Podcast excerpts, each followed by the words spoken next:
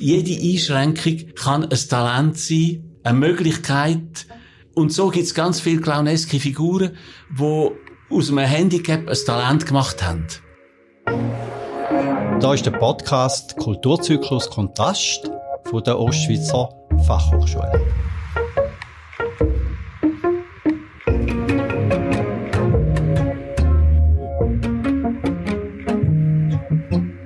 In dem Podcast unterhalten wir uns mit Künstlerinnen und Künstlern mit Behinderung über ihre Herausforderung in der Zeit von Corona. Wir unterhalten uns, was sie zum künstlerischen Wirken gebracht hat. Wir unterhalten uns auch mit ihnen, wo sie die Einstieg gefunden haben und was ihre Zukunftsperspektiven sind. Beim heutigen Podcast Kulturzyklus haben wir zu Gast Erich Gadient und Oli Hauenstein. Die beiden sind seit vier Jahren unterwegs mit ihrem Projekt Clown-Syndrom. Der Gadient ist ein Mensch mit Behinderung, Trisomie 21, und Oli Hauerstein ist ein weltberühmter Clown, der seit über 40 Jahren auf ganz unterschiedlichen Bühnen unterwegs ist. Ich will ganz bei dir anfangen, Erik. Mich interessiert es wahnsinnig. Wie bist du dazu gekommen, mit dem Oli Hauenstein gelohnt zu sein? 20 Jahre schon. Schon vor 20 Jahren Ja. bist du eingestiegen. Ja. Und jetzt habe ich gehört, dass du sehr gern Theater spielst. Richtig. Was gefällt denn dir an dem Theaterspielen so gut? Da alles, alles hätte ich gern. Alles hast du gern. Ja. Jetzt frage ich mal den Oli. Wie bist du als, als Künstler, als Clown überhaupt dazu gekommen, mit dem Erik, der aus ganz einem anderen Bereich kommt, dazu, das Duo zu machen? Wie Erich schon gesagt hat, vor 20 Jahren ungefähr haben wir uns kennengelernt. Und zwar in der Institution, wo er gelebt hat, in der Bildungsstätte Sommeri. Und diese hatte äh, ein großes Fest geplant und wollten da eine Theateraufführung machen. Und der damalige Pädagoge, Peter Wenk, hat mich gefragt, ob ich mal auch mitmachen würde bei einer Inszenierung. Sie würden gerne mal was Komisches machen. Und dann habe ich in dieser ersten Produktion mitgemacht. Und Erich war einer der begabtesten Spieler. Ich hatte so viele tolle Nummern, Szenen mit ihm, weil ich habe in diesem Stück auch selber mitgespielt. Ich habe auf der Bühne die Menschen mit äh, Handicap geführt und mit Erich haben wir ganz schöne Nummern entwickelt. Es gab äh, eine tolle Rollenverteilung. Er hat den Humor bestens verstanden. Er hat auch sehr gerne geprobt. Also wenn alle da saßen und jetzt improvisieren wir irgendetwas, wer macht mit? Dann war Erik immer der Erste, der aufgesprungen ist und ich mach mit. Und äh, so hat es sich ergeben, dass eine große künstlerische und private Freundschaft entstanden ist. Schön, wenn Freundschaft aus so etwas entsteht und auch heute noch besteht, oder über die langen Jahre. Äh, ich habe mich dann so gefragt, wo ich das erste Mal gehört habe von dem Projekt Clown-Syndrom zwischen einem Menschen mit, mit einer Behinderung und einem Künstler, was denn die Motivation war und was denn die Idee war, um das jetzt so als künstlerisches Projekt so nachhaltig zu verfolgen. Also mit den Menschen, die ich da kennengelernt habe, das waren nicht nur Menschen mit Down-Syndrom, es waren auch mit anderen Beeinträchtigungen Spieler dabei, die da gerne mitgemacht haben. Und ich habe gespürt, dass man mit ihnen auch komische Sachen machen kann, dass sie eine andere Annäherung an die Idee haben, als ich sie gehabt hätte und dass die oft sehr komisch war. Und ganz besonders beim Erik. Er konnte auch sehr gut im Zusammenspiel auf das reagieren, was ich angeboten habe. Und aus diesem Erlebnis, dass er eigentlich ein Naturtalent ist, was Komiker betrifft. So ist eigentlich die enge Zusammenarbeit gewachsen und dann auch äh, der Wunsch entstanden, es wirklich professionell zu machen. Jetzt sind wir ja bei uns im Jahr 2016 beim Kulturzyklus gewesen. Das war ganz am Anfang gewesen, wo äh, Clown-Syndrom entstanden ist und, und auch in der Öffentlichkeit, vor Publikum, äh, gezeigt worden sind. Und jetzt lasse ich dir genau zu, Oli, und jetzt merke ich, dass sehr viel auch Energie drin ist. Aber wenn man so viel übt und so viel muss trainieren und da immer auch wieder in Proben ist, gibt es ja auch Situationen, wo dann sehr streng können sein Vor allem, wenn man es dann über vier Jahre macht. Und jetzt frage ich jetzt erstmal Erik, Gibt es denn auch Situationen, wo du nicht gern gemacht hast in dem Glauben? Ah ja, ich weiss, was ich nicht gerne gemacht hätte. Mit der Pistole oder so, oder? Mit dem Schlaum. Ja. Und das ist ein Teil von eurem Bühnenprogramm, wo ihr mit der Pistole arbeitet. Ja, genau. Und das hast du nicht gern gemacht. Nein. Kannst du vielleicht die Sequenz ganz kurz erläutern, wo der Erik drauf zielt? Wir angeln. Und zwar im Big Ocean, also im Reich der Fantasie. Äh, in diesem großen Ozean der Träume angeln wir und wir ziehen keine Fische raus. In diesem Fall eine verrostete alte Pistole. Die hängt da am Haken. Und die ist voll von Muscheln und Schlamm und Dreck. Und dann mache ich den Dreck ab und wir riechen da dran und es stinkt fürchterlich. Und dann halte ich das jemandem hin in der ersten Reihe im Publikum und frage so, also ich sage nichts dazu, aber ich halte es ihm so hin, ob er das gerne hat oder sie. Und meistens gehe ich zu einer Dame und das mag der Erik gar nicht, dass ich da eine Dame belästige mit diesem, mit diesem schlammigen Zeugs. Und ich frage dann, you like it? Und dann meistens kommt ein eindeutiges Nein. Dann sage ich dazu, ist aber vegan, weil es Schlamm frisch Ja, aus dem ja. Ozean Ja. ist, ja. Und das ist ein Lacher, das ist ein Gag. Und Clowns, die spielen auf den Gag zu, natürlich. Die wollen einen Lacher erzeugen. Und mit einem, das ist noch ein zeitgenössisches Thema. Und auch, weil der Kontrast, also ich als Mann möchte natürlich mit einer Frau sprechen. Und der Erik findet das immer ganz blöd, dass ich jetzt da die Frauen anmache mit so einem blöden Schlamm. Hast denn du vorne in deinem künstlerischen Schaffen schon mit Menschen mit Behinderung Kontakt gehabt oder sogar eingebunden in dein Programm, in dein künstlerische Schaffen? Nein. Ich habe das erst dann erlebt und erst dann habe ich entdeckt, dass eigentlich in dem Handicap sehr viel clowneskes Talent steckt. Wenn man das abschält, was alles als Handicap wirkt und eigentlich die Essenz rausholen, dann wird das zu einem Talent. Und das ist jetzt gerade bei kognitiver Einschränkung ist das unter Umständen sehr clownesk. Es ist ja kein Zufall, der Clown, man spricht vom dummen August. Aber der dumme August ist ja nicht eigentlich dumm. Er hat nur ein Handicap, dass er seine Probleme anders bewältigt. Und dadurch entsteht eine Komik. Und ganz ähnlich ist es auch beim Menschen mit einer kognitiven Einschränkung. Und überhaupt jede Einschränkung kann ein Talent sein, eine Möglichkeit von einer clownesken Bereicherung von seiner Figur.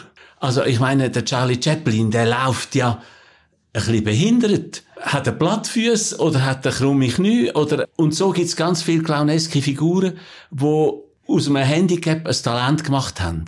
Also der Charlie Chaplin hat natürlich in dem Sinne kein Handicap, aber er hat entdeckt, ich muss irgendwie komisch laufen, damit es wirklich komisch wird. Bei Jacques Tati weiß man auch nicht so genau, ist jetzt der irgendwie körperlich behindert oder warum läuft der so komisch? Und so auch bei den klassischen Clowns im Zirkus. Oft sind das Artisten, wo vielleicht am Trapez geschafft haben früher oder Seiltänzer oder Akrobaten. Irgendwann sind sie in ein Alter gekommen, haben Verletzungen gehabt, wo sie diesen Beruf nicht mehr haben können ausüben. Aber die Familie hat ja irgendwie ihre älteren Personen gleich müssen beschäftigen im Zirkus und dann ist oft die Entscheidung gefallen, also du machst den Klon.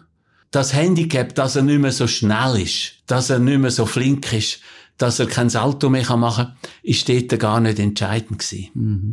Weißt du, was du erzählst jetzt in, in dem künstlerischen Bereich, ist ja etwas, was ganz wunderbar ist, dass du sagst, ein scheinbares Defizit wird jetzt da zu einer Ressource, zu einer Fähigkeit.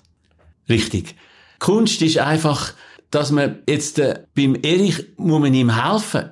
Man muss ihm zeigen, was jetzt von den Sachen, die er anbietet, was wir als Kunst oder als Clownfigur können benutzen. Und ich sage jetzt mal der Clown als Künstler. Also jetzt bei mir als Profi ist es meine Aufgabe, das selber zu entdecken. Respektive, ich tue mir ja auch selber sogenannte Handicaps erfinden. Also das gibt ganz viele Clown-Nummern von den heutigen Profis, wo irgendwelche Handicaps erfinden. Wenn ich mir die Hände in die Hose stecke, so dass ich sie nicht mehr rausziehen kann, ist das eine künstliche Behinderung, die ich mir selber zufüge. Oder dass ich mir einen zähen Pulli anlege oder eine Hose, die zu kurz ist oder eben Schuhe, die viel zu gross sind, ist das ja eine künstliche Behinderung. Wo, wo, wo ich mir dann selber äh, zweglege, wo ich sage, das hilft mir, in meine Clownfigur noch besser zu charakterisieren. Mhm. Ich komme dann nochmal dazu, wie du deine, deine Figuren entwickelst. Ich würde gerne nochmal den Erik fragen, jetzt vor vier Jahren oder vor fünf Jahren, haben die auch entschieden, das professionell zu machen. Also, dass du auch auf der Bühne unterwegs bist, dich auch Publikum sieht, du auf der Bühne stehst. Darf ich mal fragen, was haben denn deine Freunde und deine Eltern gesagt, wo du gesagt ja. hast, das mache ich? Was haben sie gesagt? Ja, das ist richtig, ja. Also sie haben dich unterstützt, sie haben das gut gefunden, dass du das gefunden, ja. als Klon auf der Bühne stehst. Ja. Ja. Wie haben denn dieses Umfeld reagiert, wo, wo sie gehört haben, jetzt schaffst du mit einem Mensch mit Down-Syndrom, mit einem Mensch mit Trisomie 21 oder Mensch mit der Behinderung auf der Bühne? Hast, äh, hat es Künstler gegeben, die gesagt jetzt, jetzt hör mal auf mit dem Seich? Und Nein. Es ist eigentlich sehr geschätzt worden. Man hat gestaunt, wie bist, eben, wie bist du dazu gekommen? Von wo hast du die Fähigkeiten, dass du das überhaupt kannst machen? Und eigentlich es hat auch schon mal Kollegen gegeben, die gesagt haben, aber jetzt machst du dann wieder etwas als Profi-Clown allein oder mit einem Profi-Partner, mit einem Clown-Partner.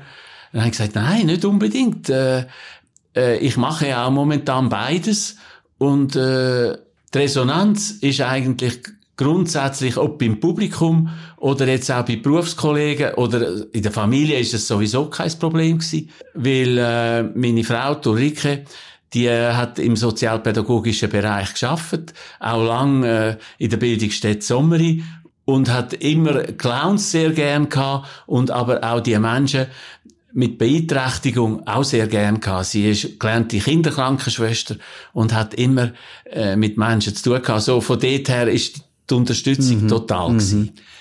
Du hast auch eine lange Geschichte als Künstler. Oder? Und da wäre es denn wie so für mich mal noch so spannend zum hören, was macht denn den Unterschied aus, wenn du in dem klassischen, professionellen, künstlerischen Bereich zusammenschaffst, mit dem, was du erfahrst jetzt im Clown-Syndrom mit dem Erik?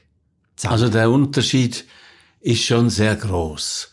Weil wenn ich mit Erik auf der Bühne stehe, habe ich Verantwortung für ihn. Ich bin sein Coach. Ich bin sein Partner. Und ich bin auch sein Regisseur. Und wenn ich alleine auf der Bühne stehe, dann habe ich die Verantwortung nur für mich. Das heißt, ich kann mich voll auf mein Spiel und das Zusammenspiel mit dem Publikum konzentrieren. Beim Spiel mit dem Erik bin ich immer dreigeteilt. Ich bin bei mir, beim Erik und beim Publikum.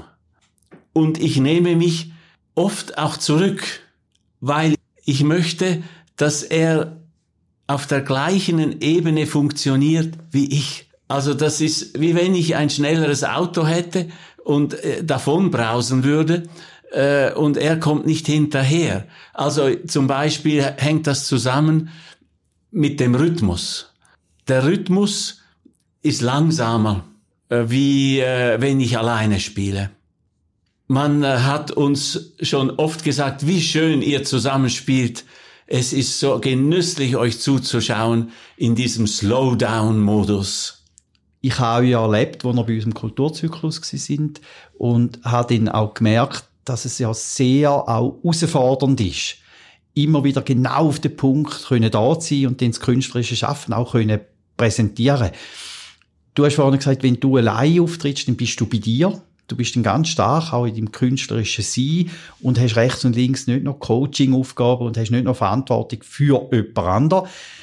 Was ist denn deine Sehnsucht, trotzdem mit dem Erik das Projekt umzusetzen? Ist es eher ein pädagogischer Auftrag, oder? Man sagt ja Theaterpädagogik. Oder ist es wirklich auch das künstlerische Element, wo du mit dem Erich in dem Clown-Syndrom, mit dem Projekt äh, willst angehen?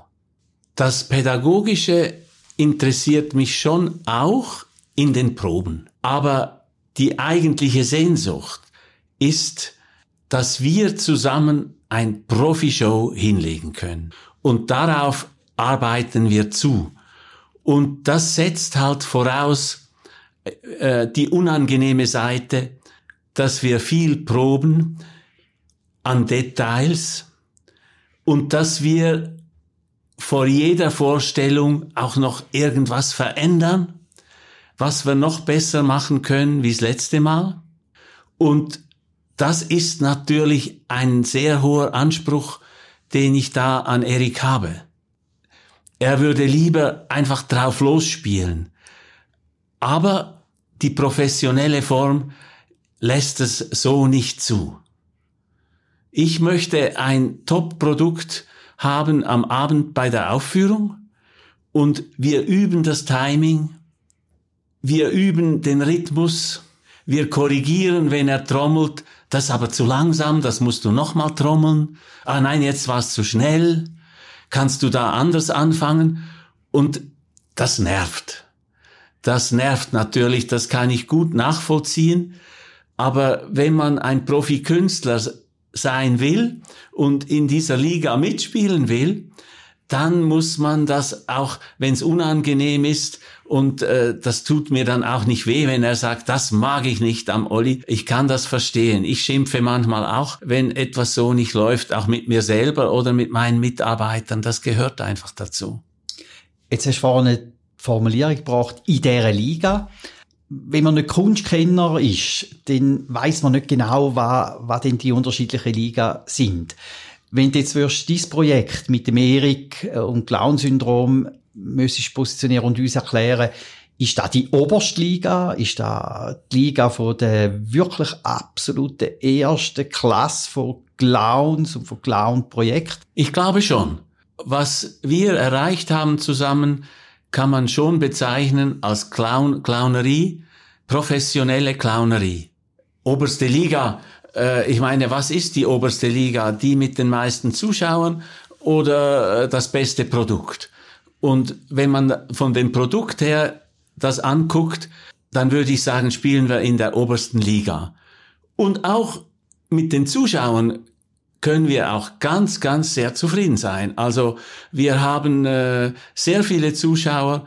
Wir haben jetzt in den drei Jahren äh, angefangen mit dem Festival hier, haben wir 156 Vorstellungen gespielt.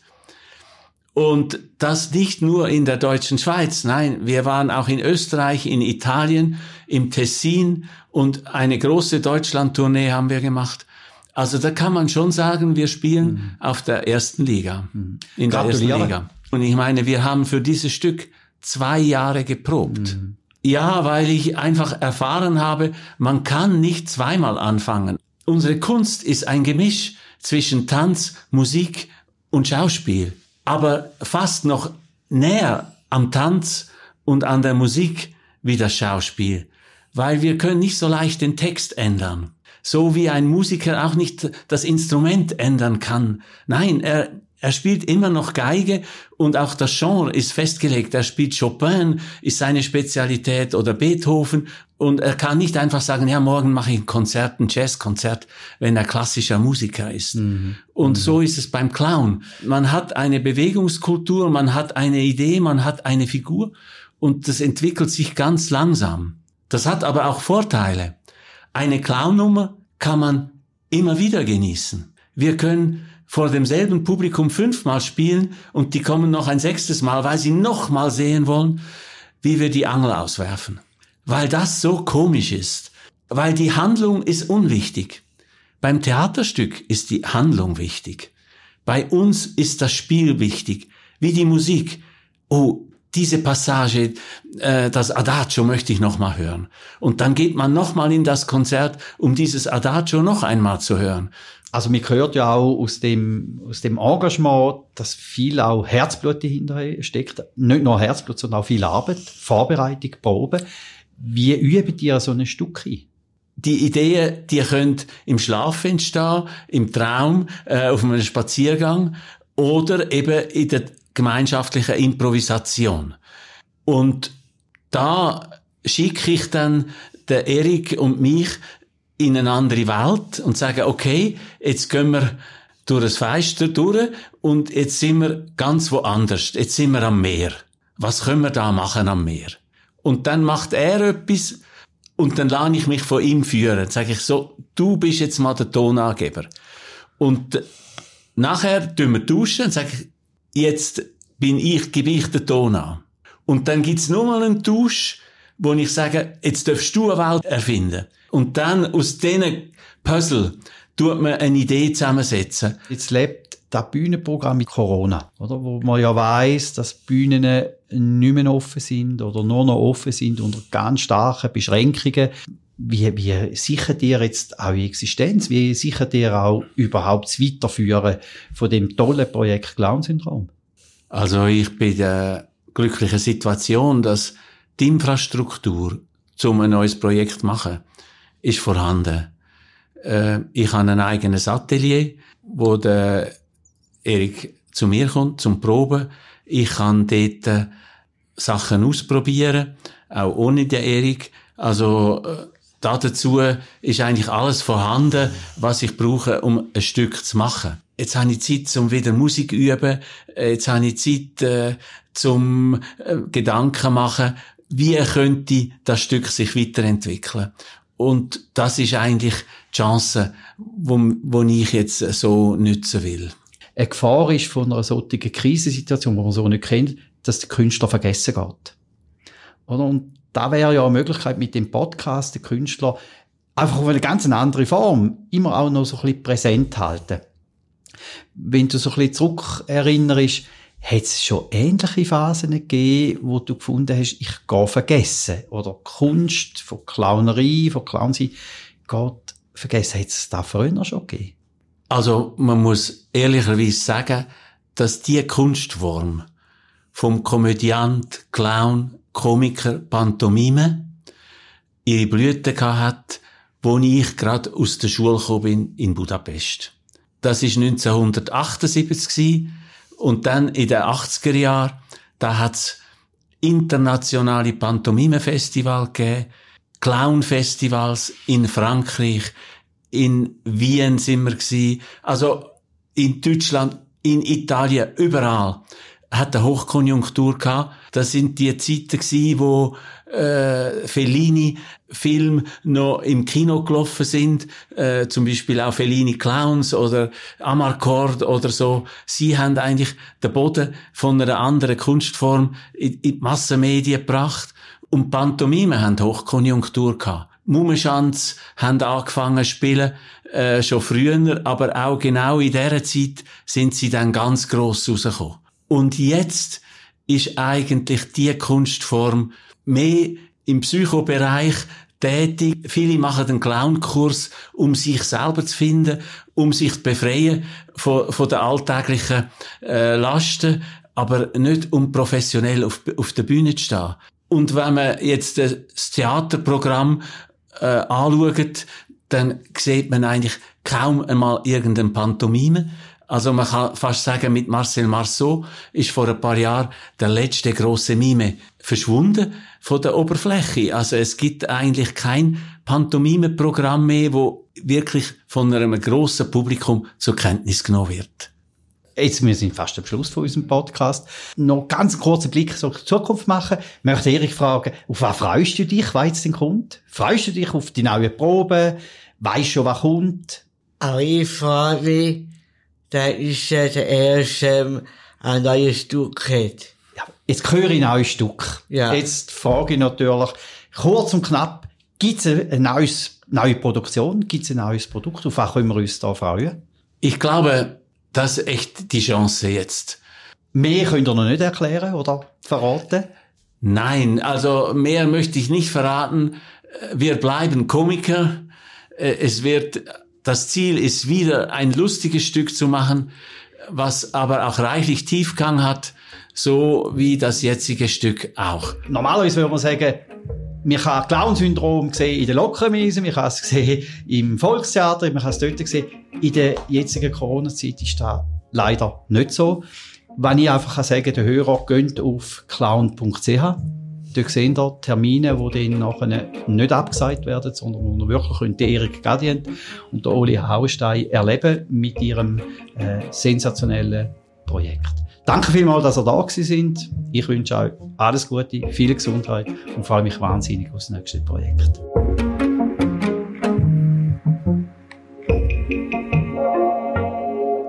Kulturzyklus wie auch der Podcast-Kulturzyklus wird ermöglicht von der Ostschweizer Fachhochschule, wird unterstützt von Redline, produziert von drei Tagen.